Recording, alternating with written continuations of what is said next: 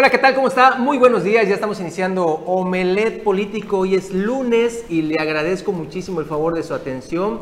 Ahorita a ver quién ya se integró a la mesa de acrílico, mi estimadísimo amigo Bruno Cárcamo.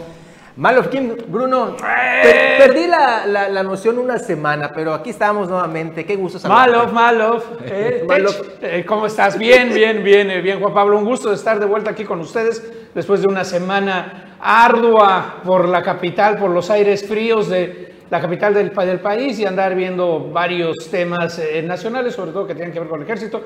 Un gustazo estar aquí de vuelta. Nada más ni nada menos que con toda la energía Eso. y el golpe político. Qué bárbaro, qué fin de semana tremendo, ¿no? Impresionante. Mira, ve, hasta tostados estamos. Porque... Ay, pensé que hasta, que, que hasta Guinda venías.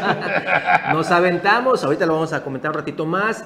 eh, los registros, precisamente este fin de semana, que no han terminado, recuerde usted, el martes es el del doctor José Luis Pech Vargas, ahora por Movimiento Ciudadano a las 6 de la tarde, así que todavía esto no termina, hay muchísimo tema político para comentar, pero pues nosotros aquí seguimos con toda la información. Sí, no, bueno, los, los movimientos tremendos, los ajustes, habíamos ya anunciado que espérense hasta el último día y miren nada más las sorpresas y todavía no es sí, martes sí, sí. 22. Así y aún no empieza, pero bueno, en lo que arranca esto, vámonos con información de seguridad y algo importante para el Estado. Se va a llevar a cabo precisamente eh, la sede del Encuentro Internacional en materia de seguridad en nuestro estado, en Quintana Roo, con presencia de eh, elementos de varios países, entre ellos va a estar el FBI, la DEA Ah, sí, sí, sí, y eh, el Alcohol and Tobacco Firearms o la organización encargada precisamente de ver todo lo que tiene que ver con eh, alcohol, armas de fuego y tabaco. Esta es la información que tenemos.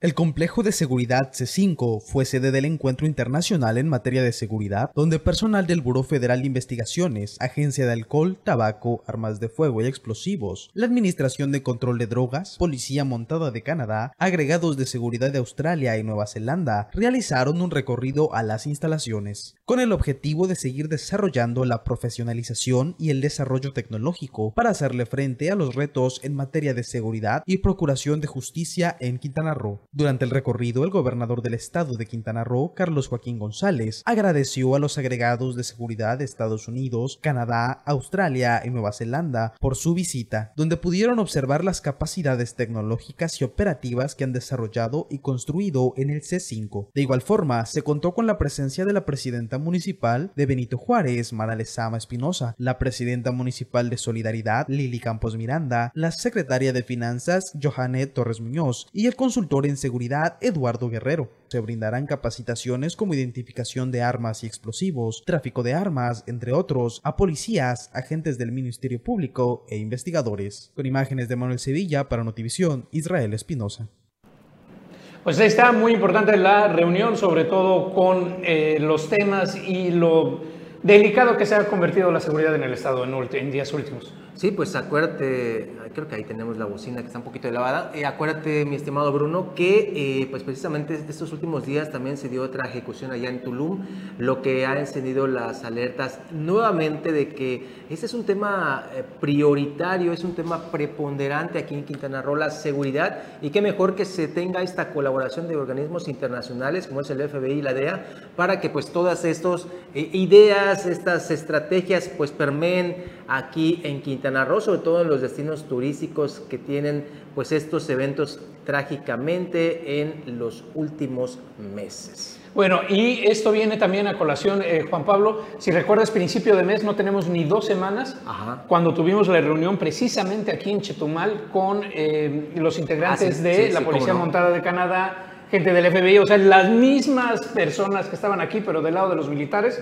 son los que se reunieron.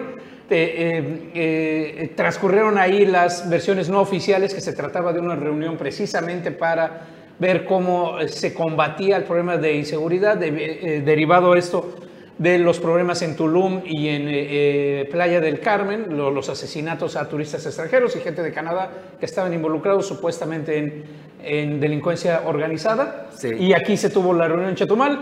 A menos de 13, no, no, no, no, han pasado ni cuatro semanas, no ha pasado el mes ni los 28 días este mes que es bien corto, ya hay otra reunión, ya hay otro encuentro, precisamente con la montada, con el FBI, con la gente de inteligencia para hablar del tema de seguridad. No es exclusivo a Quintana Roo, es un tema nacional que preocupa y pues que, si todavía me dices más, se convierte en un tema desde América Central hasta el sur de Estados Unidos. Oye, Bruno, ¿y tendrá esto resultados positivos a, corto plazo o será Mira, a corto plazo, a corto plazo te lo aseguro que sí, Juan Pablo, porque tiene que ver con eh, ahuyentar, entre comillas, pero sí ponerle un susto a toda la delincuencia organizada y demás, ni modo que estés. Ahora bien, ese será el otro. Si empieza a haber asesinatos o cosas en estos días en el encuentro que tienes a la gente del FBI, de la DEA, la policía montada, eh, eh, eh, corporaciones de cinco o seis países en un mismo lugar y tienes el problema de seguridad, pues ese sería el reto. sería un mensaje bastante contundente de la delincuencia. Imagínate teniendo aquí en tu en tu territorio a estas agencias internacionales y que bueno estén sucediendo estos hechos sería un mensaje claro, contundente y, muy lamentable. Y en mediano plazo también va, tiene que dar frutos porque de alguna manera se trata de colaborar, cooperar, trabajar en, en coordinación y eso siempre trae eh, eh, frutos. Al menos aprendes nuevas cosas. Los de México se, se, enterarán de proyectos de que trae la Policía Montada de Canadá y viceversa, todos ellos. Eso, eso será ahí. Bueno, y eh, mientras tanto también en temas del Estado, pero que no tienen que ver con seguridad, el tren Maya, eh, la Auditoría Superior de la Federación acaba de terminar su ejercicio, su revisión acerca de lo que tiene eh, los trabajos hasta ahora de precisamente del tren Maya, encontró algunos puntos no, no de acuerdo a la, a la norma. Pero además se está hablando de 231, 233, ahí varía el número de terrenos que se ya están en pláticas, algunos dicen que el 70% ya se han eh, expropiado, otros no, falta pagar, esta es la información. Vamos a ver qué sucede con el tren Maya aquí en Quintana Roo.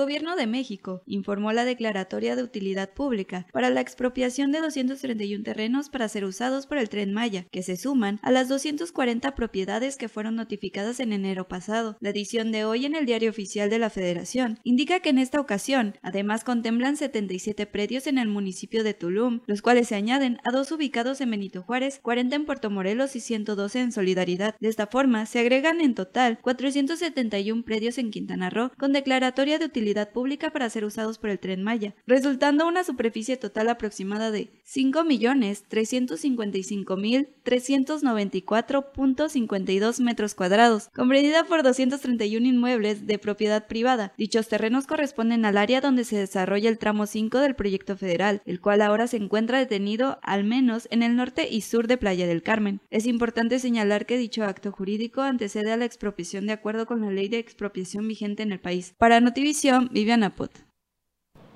Pues ahí está, son 231 eh, terrenos, 231 equidatarios que están en pláticas. Y estos, fíjate qué curioso, es Benito Juárez, Solidaridad, Tulum, todo el norte del, estado. Nadie habla de, de, ejidos ni nada que se haya ya solucionado hacia, hacia el sur del estado. De hecho, aquí en el sur de Quintana Roo, particularmente por Bacalar, esta era una de las quejas o las necesidades que tenían los ejidatarios en Bacalar, que todavía no habían llegado a un acuerdo precisamente para eh, el tema de las tierras. Y eh, Bruno, mira, estoy leyendo esto que se me hace vital para el tema de estas obras emblemáticas del gobierno federal a raíz de lo que estábamos escuchando en esta nota.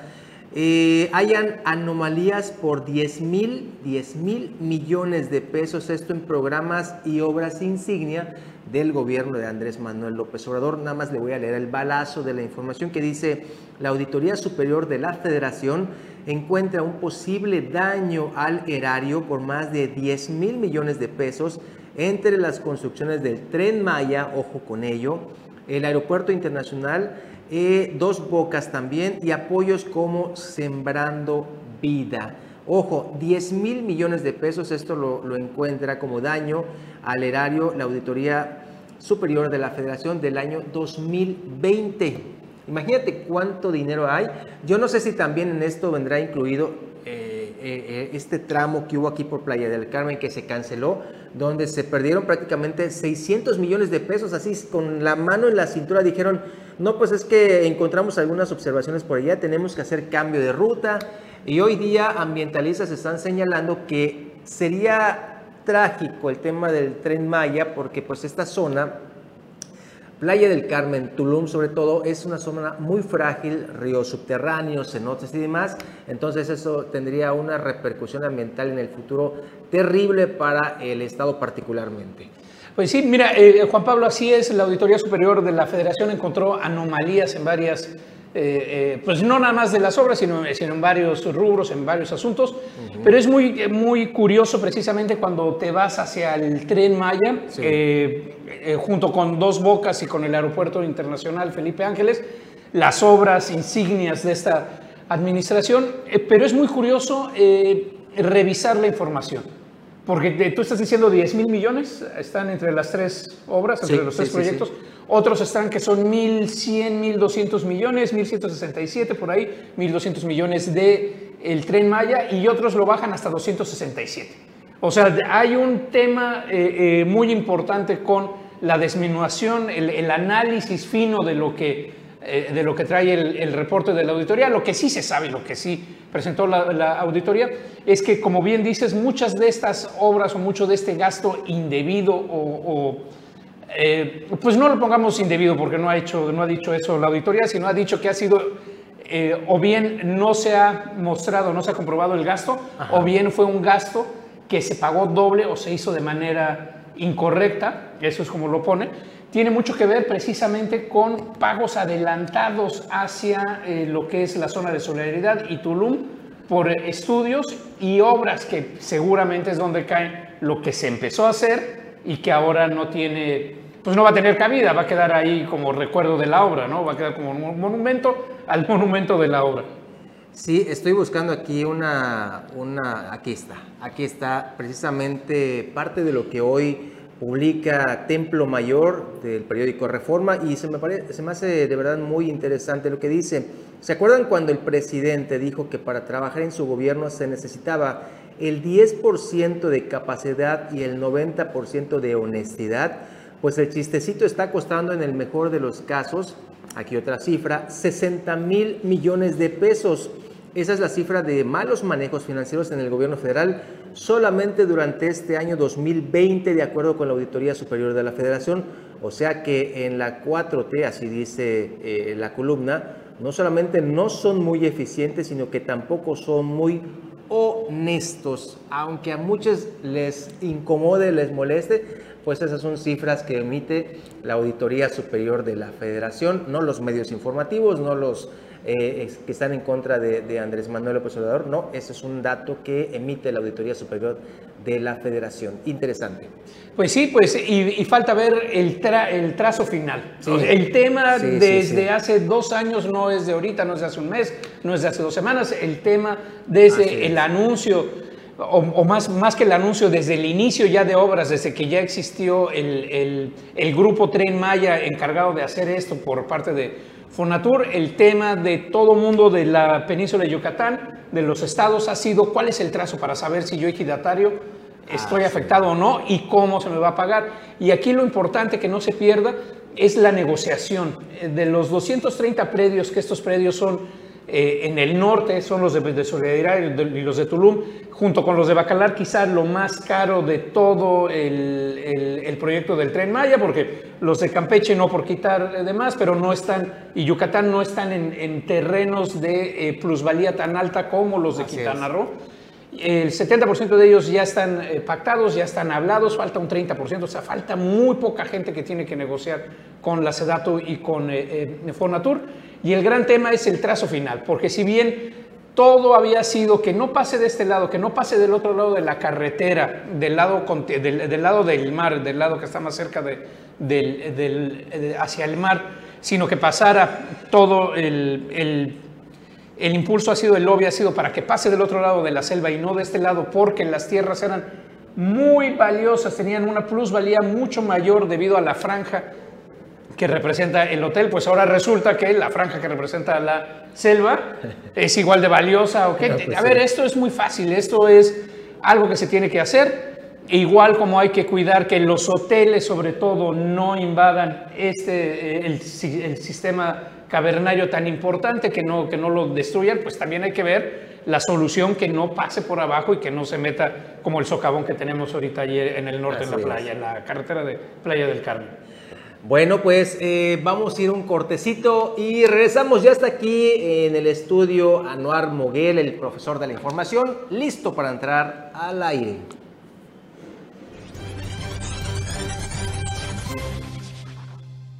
Ya, ya estamos de regreso y como se los dije hace un ratito, antes de irnos al corte, ya está aquí con nosotros Anuar Moguel, mi estimado amigo Anuar, ¿cómo estás? ¿Qué tal Juan Pablo? Muy buenos días, buenos días Bruno, un gusto verte y buenos días sobre todo usted que está en sintonía con Omelet Político esta mañana. Mañana todavía dentro del carnaval de los registros partidistas, muy movido el fin de semana. Eh, están más que agradecidos los restauranteros, los de los bares, los, vendedores ambulantes. Sí, les fue re bien. Y todavía falta un registro, ¿no? Eh, para eh, concluir el, de los cinco candidatos. Efectivamente, Anuar, el martes ya estaría registrándose el doctor José Luis Pérez Vargas, ahora por precisamente Movimiento Ciudadano, será a las seis de la tarde, se los estábamos comentando eso un ratito. Antes de iniciar con la crónica política de todos esos registros, nos llega aquí un mensaje eh, ad hoc a lo que estábamos platicando. Bruno dice, buenos días para Juan Pablo, para Bruno.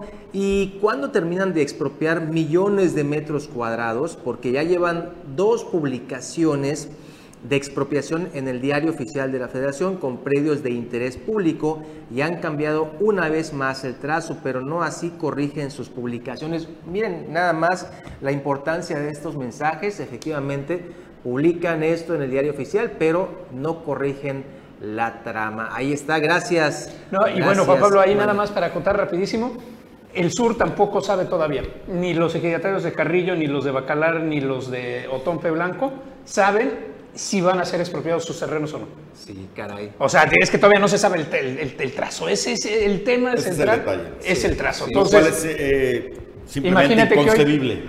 estamos a marzo ya casi del 2022, a menos de un año que tiene que abrir y todavía los terrenos no los tiene en propiedad la nación. Lo cual pone en, peligro porque entonces en cuanto digan esto tiene que ser sí o sí y tenemos nada más nueve meses, van a ser expropiados, no va a haber tiempo para negociación por parte de los ejidatarios. Bueno, ahora sí, Vamos. del viernes para acá. Bueno, ahí estuvimos eh, reporteando como debe de ser en todos los registros de los precandidatos a la gubernatura que ya a partir de la próxima semana estarán recibiendo su constancia si cumplieron con todos los requisitos, que es lo más seguro, como candidatos de los diversos partidos. Eh, Juan Pablo Hernández estuvo, lo, vi en casi todos los eventos. De hecho, fui a todos. ¿eh? Ahí estuvimos. Así que miren, lo que le vamos a decir aquí no es cuento, es porque lo vimos, lo vivimos contamos a los que fueron individualmente. Empezamos por el viernes. El viernes a las 9 de la noche se inscribió eh, como candidato del partido Movimiento Auténtico Social el exalcalde de Lázaro Cárdenas, Nibardo Mena Villanueva. Llegó ahí arropado, usted ve la cantidad de simpatizantes, más o menos 400, 500 personas. Por ahí, Yo le calculo unos 600 tal vez, un poquito más, menos, 600. Vamos a dejar un promedio de 500, 600. 500. más o menos llegaron allí, ahí con cartulinas arropando a, a Nibardo Mena. Eh, quien estuvo acompañado de los líderes del partido a nivel local, estamos hablando de Cecilia Loría Marín, la presidenta y líder moral de este partido, también estuvo ahí su esposa, por supuesto, el líder estatal del partido. Interesante el asunto de que sea el candidato del MAS, ya lo hemos comentado anteriormente, fueron quienes lo derrotaron. Ante quienes perdió. Eh, fueron los que candidatearon a Orlando Emir Bellos, allá en Lázaro Cárdenas, que ganó finalmente la presidencia municipal. Y bueno, ahora es el candidato del MAS. Eh, cuál será la participación que se espera de él. Algunos dicen, pues bueno, va a pelear por el registro, otros dicen que podría ser competitivo, no lo sabemos, pero ahí está la movilización. Vamos a una pequeña fracción del discurso de Nibardo Mena, de lo que dijeron los candidatos, todos. ¿eh? Esto es lo que dijo Nibardo en su inscripción. Gracias, gracias amigos de los medios de comunicación, gracias a los líderes, los másters de este gran movimiento auténtico social, gracias a nuestros amigos militantes del partido, del movimiento, a nuestros compañeros a nuestros familiares que están con nosotros, a todos los que han creído en un proyecto que inició desde hace años, principalmente a mis amigos de la fe, a mis amigos que juntos iniciamos esta travesía y que con tantos tropiezos, tantas caídas, cuando pensamos que no había solución, el Creador nos tenía preparado algo especial. Y son y es la confianza de nuestros amigos. Gracias, maestra.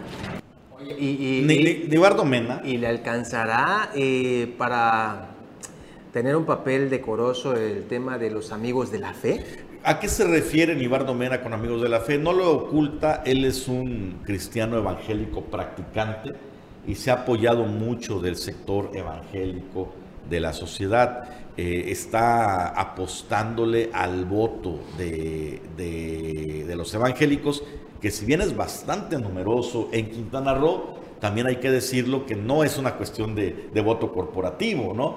Hablamos de que en el, en el, en el ámbito evangélico la figura de Andrés Manuel López Obrador también Es muy fuerte, es sí. altamente popular. Sí, sí, sí. Así es. No, bueno, y, y aquí habría que ver dos, dos temas, este, Anuar. El primero, ojo, porque creo que al señor no le han dicho que, el- que México es un estado laico en el cual no puede haber injerencia de la religión en la política y viceversa.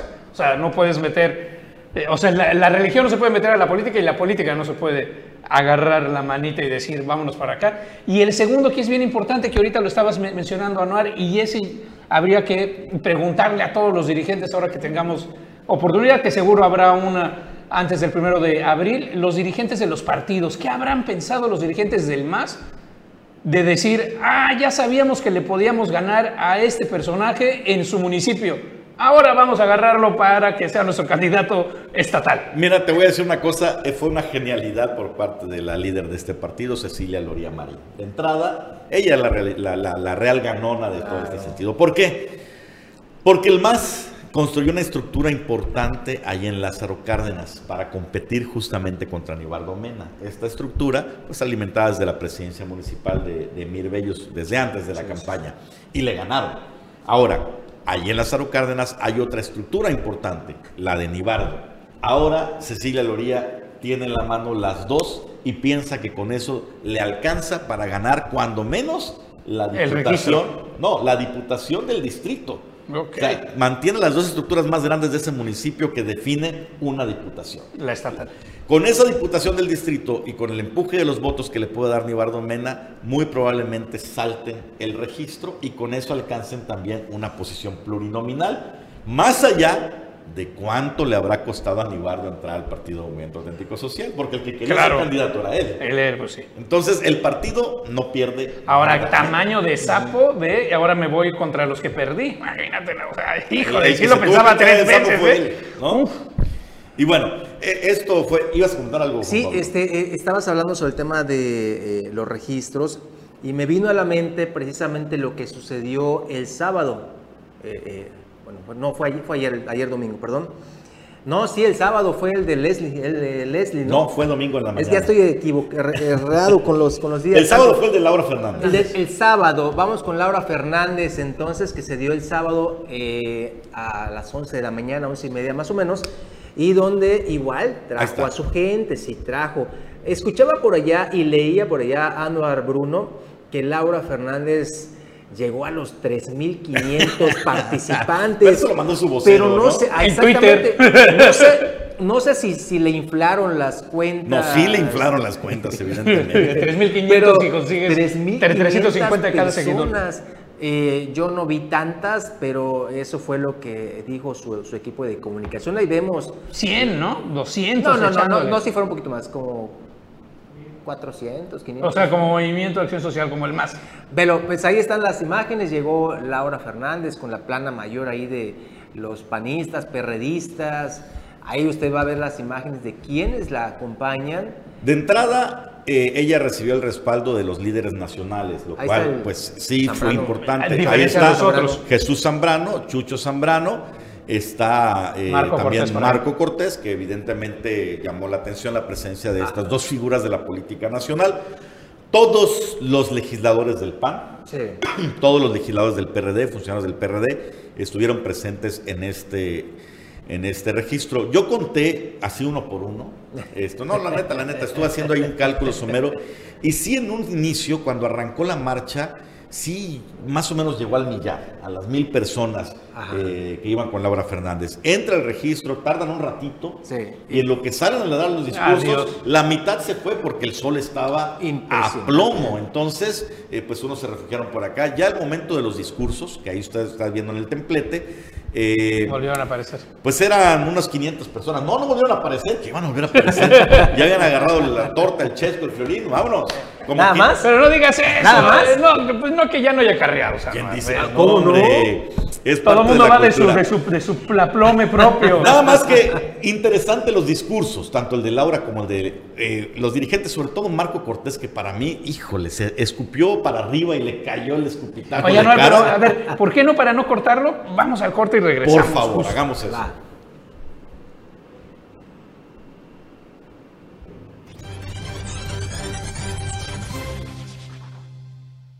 Estamos de regreso, estimado Bruno. Y bueno, si les parece, escuchamos un poquito de lo que dijo Laura Fernández Piña en el momento de su registro y después vamos a ver el balazo en el pie de Marco Cortés. Para que no le contemos, aquí la televisión siempre es testimonial, tenemos las imágenes, tenemos lo que se dijo y que no se quede usted con el chisme nada más. Laura Fernández. Soy una mujer quintanarroense, madre de familia, esposa, profesionista. He dedicado mi vida a ser, a servir a los demás. Sé cómo hacerlo. Ustedes conocen mi carrera y mis resultados están a la vista. Soy una mujer de palabra. Siempre he cumplido y lo seguiré haciendo.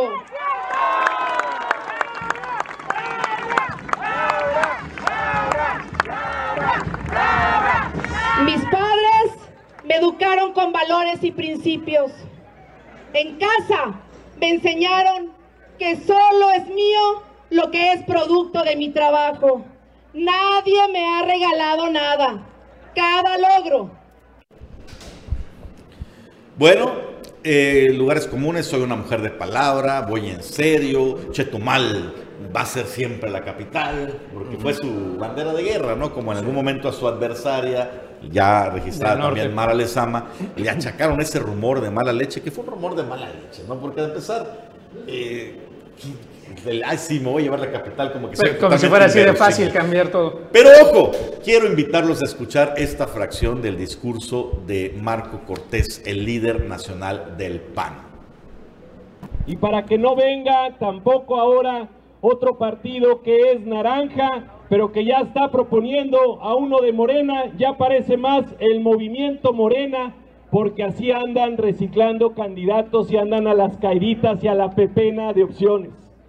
Por ello es que con esa convicción de proponer a la mejor, de hacer la campaña que integre a todos, de aquí al 5 de junio, respetando la ley electoral, Como que se desencajó un poquito la Ay, imagen ay, de le Laura cambia la cara un poco a la señora Laura Fernández. Déjeme les doy el contexto, ¿no? Critican a Movimiento Ciudadano por el hecho de pepenar, Ajá. así dijo Marco Cortés, que andan a la pepena de candidatos de otros partidos. Y nos quedamos los que estamos aquí. Oiga, don, Y sí sabe de dónde ¿Y, su y de dónde salió su candidata? Digo, Sí. porque muy panista, muy perredista, no la vimos. Otro, antes de esto, eh, el discurso de Marco Cortés, bélico, por cierto, a su estilo, se lanzó contra la mafia del verde. Ajá. Y una vez, Y ella- todos con los ojos La- abiertos, Laura Fernández fue presidenta era del Verde. de por Portugal dos por periodos fue seis militante años del verde. por el seis verde. años. No, y aparte, déjate de eso. Anteriormente fue priista. Dejó de ser verde hace qué? Hace tres días. Sí. ¿No? Antier. Antier dejó de ser verde. Y Si le es, que, olvidó si es que ya lo renunció, o a lo mejor no ha renunciado al partido. ¿eh? antes. Entonces, eh, bueno, como que el guion ahí, los políticos le apuestan a eso, a la desmemoria que tenemos. Así es. ¿no? Al Así nacional, es. hombre. No se enteran mucho de lo que sucede en los estados y vienen con un discurso nacional que, Oye, como bien dices, un disparo en el, en el propio pie. Bruno, pero no, no fueron los únicos. El domingo ya a temprana hora, para darle la cronología, fue el de Leslie Hendrix, que ese sí, de verdad, Eh, para muchos fue el tema del acarreo, que si no hubo lana, no hubo presupuestos, porque estuvo de esta manera e inclusive se habló mucho de que la abandonaron, la dejaron a su suerte en el partido, tan es así que ni siquiera tuvo a sus, a sus fuertes, a los maestros, Félix González Canto, ahí es, ahí es cuando llega, de hecho... eh, eh, Como ven, no podía ni caminar Exacto. este, la, la candidata. Fíjate, de verdad, eh, y ojalá que, que no se chiveen, pero yo conté noventa y tantas personas. Sí, eh, no- no llegaron a 100. No llegaron ni a 100. Y eso que conté hasta los periodistas que estábamos ahí. que éramos como 50. Era como 60, exacto. Entonces, esto fue lo que se vivió. Ahí está eh, precisamente llegando Leslie. Hubo espacio hasta para que se estacione. No, hombre, hasta sin acreditación entré Ahí- ahí yo al micro tranquilamente. Este, tomamos las fotos que quisimos, Sí. entrevistamos a quienes quisimos. Muy poca presencia de militantes. Llamó la atención la ausencia, como bien dices, eh, Félix, ¿dónde de Félix? González Canto y del coordinador de campaña, Luis García Silva. No lo vi, pero también quiero aquí dar una fe de mira, ratas. ahí está. Esos son todos los priistas que Esos son llegaron. los priistas llegaron. Imagínate. ¿No? Imagínate, Es de seis años para acá, regresar en el pasado y decir, Esa es la parte triste, ver el par- en lo que ha quedado el partido. Esta es la realidad del PRI. Ahora sí, por eso son le los priistas el, de hueso colorado. por eso le dicen el Britannic, ¿no? O sea, se hundió, pero de manera acelerada y ahorita está en el fondo del Mira, mar a esto fue tres lo- kilómetros fue lo de- máximo de que- profundidad. Esto fue lo máximo, pero vea usted, hay muchísimos fotógrafos y camarógrafos. Reporteros. Ajá. Este, esto fue lo, lo máximo que se dio ayer. Y ahí sí pudimos contar así uno por uno. Sí, porque nosotros calculábamos aquí eh, uno, dos, tres, cuatro. Fíjate, nada más para, para, para, eh, este tema, antes de que pasemos al discurso, Anual Bruno, llegó eh, el, el que fue presidente municipal de Cozumel, Pedro Joaquín Pedro de. Joaquín de Bo. pero eh, qué triste que haya llegado con esa actitud así de soberbia y Ahí ahí está engreimiento, sin saludar. Eh, ahí quisimos acercarnos y ves, ves la pose de, de- pues De no divo, de diva ni de divo, pero sí una pose de engreimiento, de soberbia. Por eso el PRI está como está, por funcionarios como Pedro Joaquín y otros que simplemente se hicieron de poder, se hicieron de lana, pero después abandonan a su partido y, y- y a pesar de, de todos estos hierros, pues no aprenden, la verdad, no aprenden, siguen Bueno, con el mismo. eh, fe de ratas, ayer en la noche en Sintacto Político dije que no veía a Joaquín Hendrix. Ahí Ahí está ahí atrás. Ahí está atrás, ahí está atrás. ahí está. Ya lo Ah, vi, sí. ahí en la parte Pero de atrás. verdad, está. ahí Sí, sí, estuve hay que presente. fijarse y hacerle zoom. Ahí estuve presente y no lo vi por ningún lado. Ahí dije que no estuvo ni su papá, no, sí Sí, ahí estuvo. está, ahí Me disculpo. Y vamos a escuchar un- una fracción del discurso de Leslie Hendrix. frente no hay convicción. Muchos de ellos salieron de estas filas y se fueron porque en su momento no consiguieron sus ambiciones personales. Y nosotros no. Nosotros estamos aquí aún en los momentos en los que ha sido difícil para todos nosotros, pero si se quieren arreglar las cosas, uno se mantiene en casa y desde adentro las arregla. Y eso es lo que cada uno de nosotros hemos intentado hacer en estos años que no han sido fáciles para el PRI. Dicen que estamos a punto de perder el registro, nada más lejos de la realidad. Hay quienes sí, No han sido fáciles estos años para el PRI. Dicen que estamos a punto de perder el registro. Nada más lejos, dice Leslie. ¿Será? Ojalá, porque a lo, que vimos, Sí, sí hay riesgo de que Hay, mucho riesgo. Y ahora bien, la- el gran reto, si me preguntas de- desde ahorita, Noar, pues Juan Pablo, el gran reto para Leslie, para Pedro, para Pedro Flota, tiene que ser que el cierre sea mayor que esta gente. Ah, no, por supuesto. O sea, ese tiene que Por ser el reto. No, no, si, De si así los estamos cuatro- empezando campaña. De los cuatro registros que hubo hasta el momento, este fue el más pobre. Sí, Pedro más. Flota tuvo que malabarear. Entrevistado ahí medio molestón, dijo que es que el PRI ya no va Ya no lleva a Que la realizar la sí. política de antes, que van a apostarle al trabajo de campo. Ya no llevan Ya torta no llevan acarreados. Y que ya eso, pues ese manual ya se lo pasaron a los otros, ¿no? Ahora bien, tarde.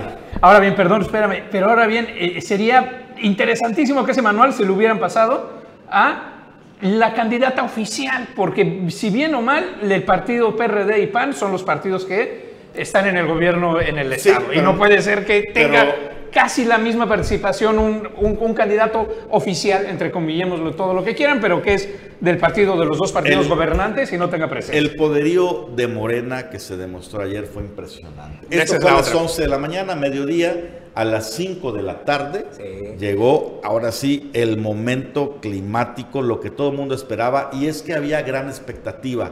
¿Qué tanta gente va a llevar eh, Mara Lezama, va a aparecer Maribel Villegas para apoyarla, van a el estar político. Mira a los eh. alcaldes, van, va a tener la unidad que ha sido el gran problema. Mire Ahí está la usted foto. la imagen panorámica.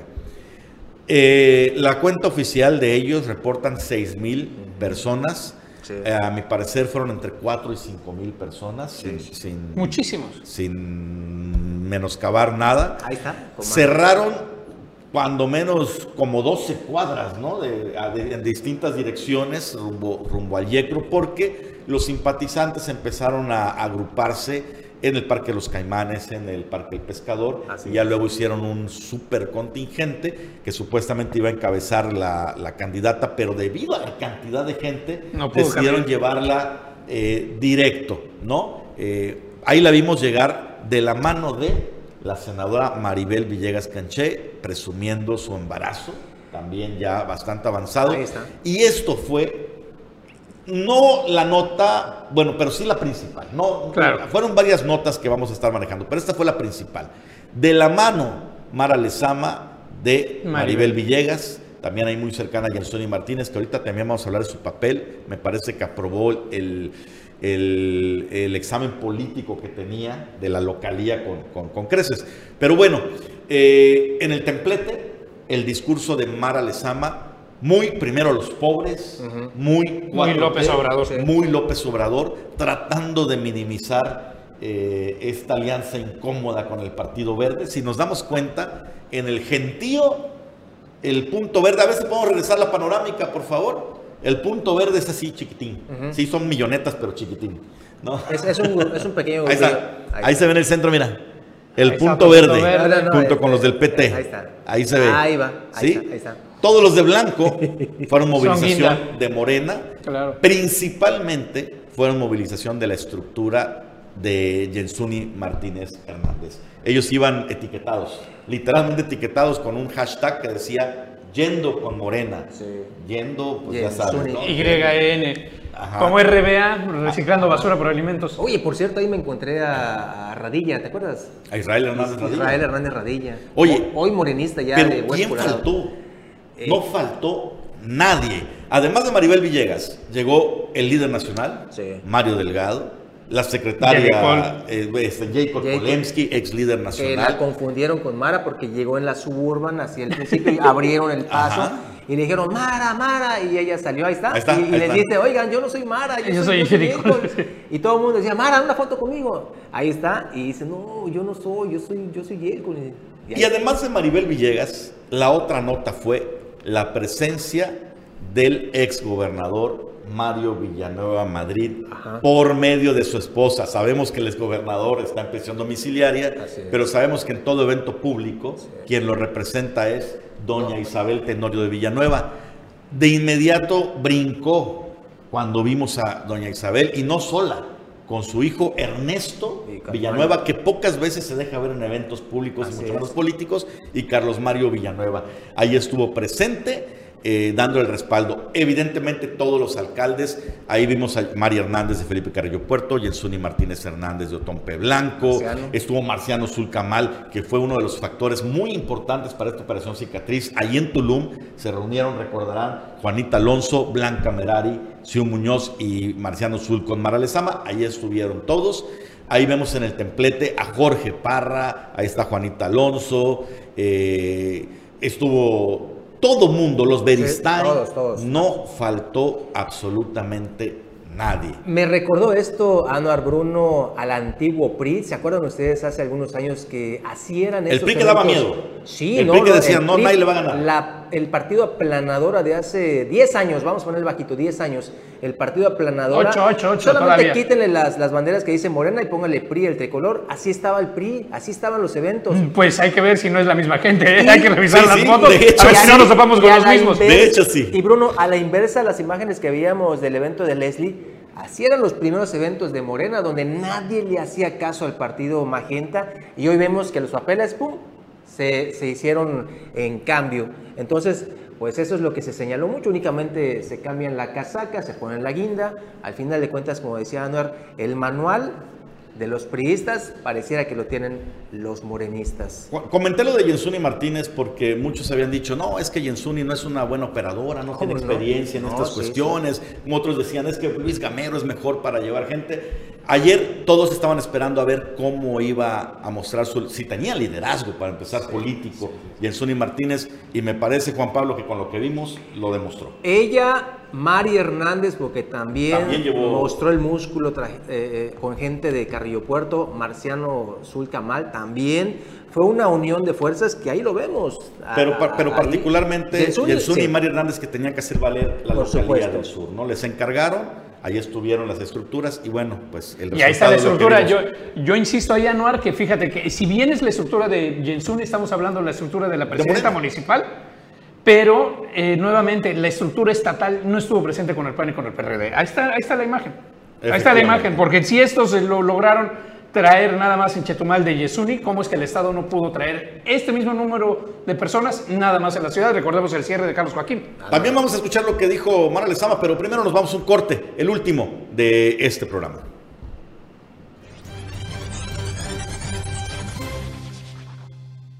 Recta final. Sí, este, únicamente por respeto a nuestros amigos que nos ven, nos mandan mensajito, dice, no digan tonterías, los acarreados del norte llenaron las calles, eso no lo dicen, lástima. Bueno, ahí está, sí, efectivamente hubo el tema del acarreo y demás. Cuando hablamos de movilización, hablamos de lo que vulgarmente se conoce como acarreo. Ahora, que no, no nos espante, es una práctica partidista. ¿A poco creen de verdad que todos los que acompañaron a los candidatos son eh, por, simpatizantes convencidos? yo voy a ir a tres, ¿Por, qué, ¿Por qué le dan importancia? Y eso está en el manual del PRI, porque ahorita los que hablan de eso son priistas normalmente, ¿no? O, de origen priista. ¿Por qué, le, ¿Por qué le dan tanta importancia al acarreo los partidos? Por algo bien simple. Es como un ensayo de la cantidad de gente que pueden movilizar. También el día de las elecciones hay movilización y es la clave para que los partidos ganen. Lamentablemente no es lo mejor, no es la manera más democrática de hacer las cosas, pero es la realidad de nuestro sistema. ¿no? Entonces aquí acarreo o movilización, llámele usted como quieran, es lo que mostraron los partidos. Pues es la muestra del músculo previo. Y es la muestra del músculo, ¿no? ¿Quién puede mover más gente? Dice aquí este otro mensaje. Y ni de los veletas están hablando Juan Ortiz Cardín ni José Ángel Muñoz. Oye, sí, los dos eh, ya, subidos al barco de Morena. También Héctor Pérez, el LIC. Ahí ya chapulineó. También la síndico de Bacalar, que era, todavía es del PRI, creo, no ha renunciado. Vanessa Piña también ahí estuvo, la, saludamos. Y varios más. Eh, otro más dice. José Luis González ya está en Morena también. Rapidísimo. Buenos días, amigos. Excelente programa, pero no se aprovechó el gober de esta cortina de humo para minimizar el regreso de Capela a veces nos da chance igual de eh, dar eso. Ya vamos con el tema del discurso de, de Mara, ¿no? Sí, Mara Lezama. Vamos a escuchar. Unidad, unidad, unidad. Que viva Morena, que viva esta gran coalición, que viva la cuarta transformación. Gracias. Que viva, que viva Quintana Roo. Generar condiciones de igualdad, por generar condiciones de justicia social. Un proyecto que busca bienestar para todas y para todos los ciudadanos, y no solo para los de arriba, en donde se ha concentrado la riqueza en perjuicio de la gran mayoría. Un proyecto que busca acuerdos, un proyecto que busca consensos, que dirime las diferencias, que dirime esas diferencias con altura, buscando el bien común, buscando el bien de la gente, pero que nunca, que nunca traiciona sus convicciones y sus principios. En síntesis, reivindicar la política. Nuestra hay que, hay que, hay que reconocerle además la capacidad como comunicadora. Si comparamos los discursos, les dio un baile a, los rivales, ¿eh? también. Eh, Mario Delgado después tomó la palabra y casi, casi dijo, pues ya, ya tenemos gobernador. No, casi, casi, dijo, ya tenemos gobernador, ¿no? La próxima gobernadora es Mara Lezama. La primera mujer. Y se cumplió la profecía del señor Ricardo Monreal. Quintana Roo huele a perfume de mujer, nada más que se equivocó. De, se equivocó, él, él eh, lo proyectaba con Maribel Villegas Canché, que también tenemos parte, un extracto ahí de la entrevista que le hicimos el día de ayer, para que vayamos armando este rompecabezas político. Vamos a escuchar qué dice Maribel Villegas Canché previo a esto que estamos viendo ahorita. ¿Qué opina la decisión, ¿qué opina la decisión de José Luis Pech de salirse de Morena, senadora? La decisión de José Luis Pech de salirse de Morena, ¿qué opina usted? Perdón, deja que yo termine lo del registro y ahorita les doy entrevistas si me lo permiten. Claro que sí. Bueno, estas fueron las palabras de la senadora María Ahí está parte de lo que, lo que se vio en este, Oye. en este evento. Lo, lo- lo comenté hace ratito y lo vuelvo a comentar, ¿no? Cómo son las historias de la política. La mala del cuento, la antagonista, la villana. Maribel Villegas se convirtió en el hada madrina de Mara Mara Lezama y el sabio institucional, El malo. el hombre este, de partido, el fundador, se convierte en el Judas. Porque así lo dijo Mario Delgado. ¿eh? Y Ahí fue entrevistado también y eh, lo vi por aquí en las redes sociales y señaló Mario Delgado que renuncie o no renuncie, para ellos ya el senador Pech está fuera de Morena y estarán Así es. iniciando su proceso de expulsión de inmediato. Al final de cuentas, Anuar Bruno, esto es el juego de la política. Allá arriba ellos entienden y no hay enemigos eternos. Entonces, al final, eh, todo lo que vemos, estos show, es, es eso, es un circo al final. Y los que están allá arriba son los que se están acomodando, repartiendo el pastel. Y la gente son los que se pelean, familias enteras inclusive, cuando esto únicamente es temporal y es a conveniencia. ¿No, Anuar? Puro circo, puro show. En política no hay enemigos eternos ni amigos eternos. Así las cosas. Nos falta un registro. Próximo martes estaremos cubriendo también. Martes, ¿a qué hora? Eh, Eh, a seis. las 6 de la tarde. Ahí lo tenemos casi, allá. casi cerrando el tiempo. eh, con el senador José Luis Pech, que este fin de semana fue presentado allá por Dante Delgado en la Ciudad de México.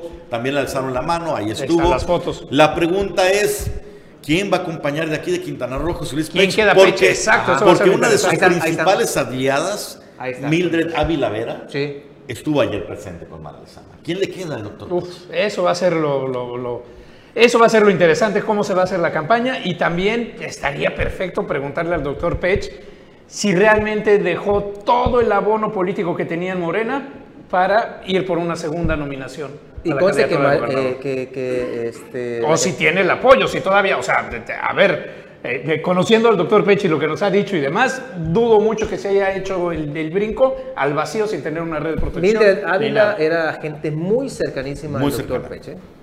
Sí. Bueno, hasta aquí llegó Omelet Político del lunes. Tenemos más información, pero vean los siguientes noticieros. Lo esperamos mañana en Omelet Político en punto de las 9. Gracias, gracias por sintonizarnos. Gracias a don Carlos Toledo por la confianza. Y ahí saludos a Carlos Pérez Zafra por donde ande, vacacionando. Hasta mañana. Buenos días.